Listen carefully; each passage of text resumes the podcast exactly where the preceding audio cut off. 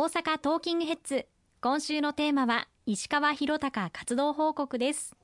まずはなかなか珍しいスリーショットご紹介したいと思うんですけれども10月7日に近鉄八尾駅前にて小泉進次郎さんを迎えて自民党の塩川紀文さんの街頭演説に公明党を代表して応援の弁に立たれましたね。はい。大阪14区という、まあ、衆議院選挙でいう小選挙区がありますけれども、ここの支部長に今回自民党の塩川紀文さんが就任をされました。それを受けて、今回初めて、あの、地域の皆様に、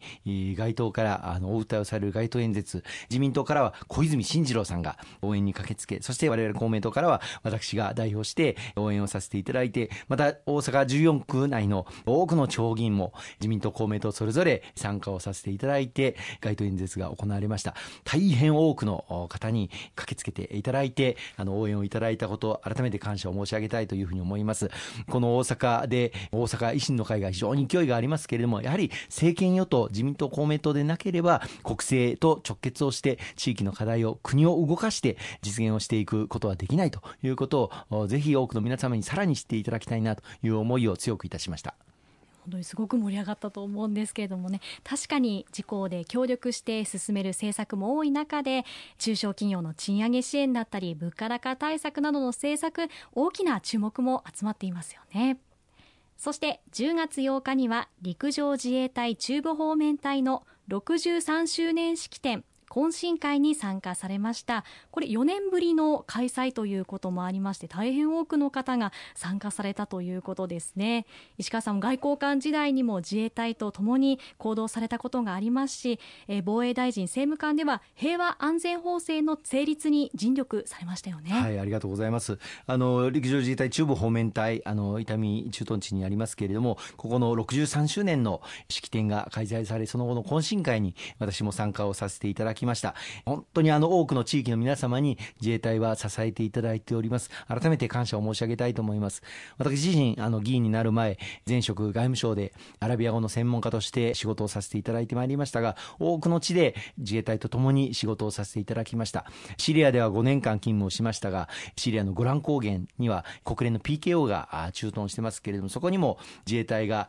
もうあの撤収しましたけれども、派遣されていた期間、まさに私も現場で一緒に仕事をさせていただきましたし、特に2003年にイラク戦争が起こった後、その戦後の復興支援に日本は自衛隊を派遣をして、イラクの南部の町サマーワで人道復興支援に当たりましたが、その時にも現地現場で私は自衛隊の駐屯地で勤務をさせていただいて、仕事をさせていただきました。まあ、そういった経験を生かして、今、国会の場で現場で働かせていただいた、まさに経験を生かす場面というのが多数ありまして、今後ともこの現場で頑張頑張っている自衛官一人一人としっかり意見を交わしながら日本の平和とそして国民の生命財産を守り抜くそのための仕事に邁進をしていきたいと思っております。ですね。石川さんの活動からはちょっと離れるんですけれども今世界情勢不安定な状況が続いているように感じます。イスラエルとパレスチナの問題にしてもそうですしちょっと大丈夫なのかなというふうに思ってしまう部分もあるんですけれども、はい、あのイスラエルそしてパレスチナ間の、まあ、長きにわたる紛争が続いておりますけれども今回あのガザ地域におきましてイスラエルとの大規模な衝突が発生していることを非常に懸念をしております。また現地にはあの多くの日本人の方もいらっしゃいましてその親族の方々ご友人の方々からも多数のお声をいただいて私自身あのイスラエルから退避されるまたガザ地域そのど真ん中から退避される方々の支援にもあの当たらせていただいております地域の平和と繁栄があ確立できるようにですね一日も早くこの紛争が終結するようにしっかりと取り組みを日本政府としても後押しをしていきたいと思いますね。そうですね本当に世界的な平和目指していきたいなというふうに思いますね。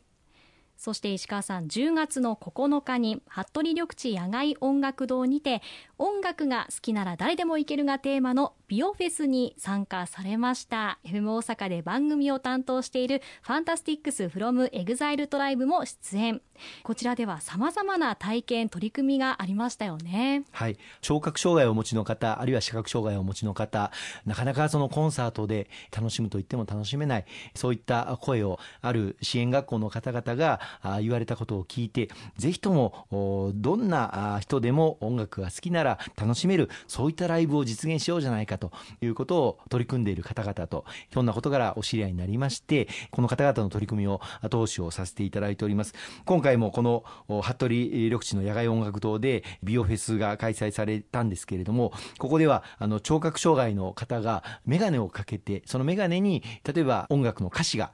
メガネに字幕で映るといったような器具を無料で貸し出していたりとか、あるいは視覚障害の中でもあの弱視の方々、なかなかその遠い舞台の芸人さんのことを見ることが難しいんだけれども、近くにタブレットパネルを貸し出して、そしてそのタブレットパネルに、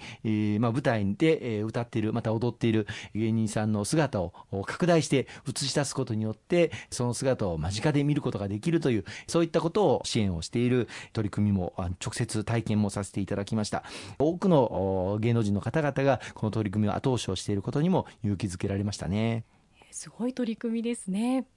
そして最後になるんですけれども石川さんがリポストしている記事の中で面白いなというものがありまして71歳国会議員に若者クイズというのがありました。あの山口代表がまさかの若者の間で流行っている楽曲の名前を当てるクイズに挑戦と、はい、はい、非常に面白かったですね。最近あの党本部であの TikTok の発信を力入れていこうということでで、ね、えー、取り組んでいるようでしてあの山口代表とかさまざまな国会議員があの TikTok で、えー、いろんなことに挑戦をしているんですが、まあ、以前は山口代表が六法全書の法律の条文をちゃんと言えますかというようなクイズに、難しそうなえー、答えて、あの、さすが弁護士出身の山口代表、そらそらと答えていた部分もたくさんありましたが、今回は若者の間で流行っている楽曲の名前を当てるクイズということで、さすがの山口代表も苦戦していましたね。ぜひ、あの、ご覧いただければと思います。石川さんもぜひクイズに 思いますけど。はい私もなかなか苦手な分野かもしれませんので苦戦すると思います、はい、楽しみではありますけれども。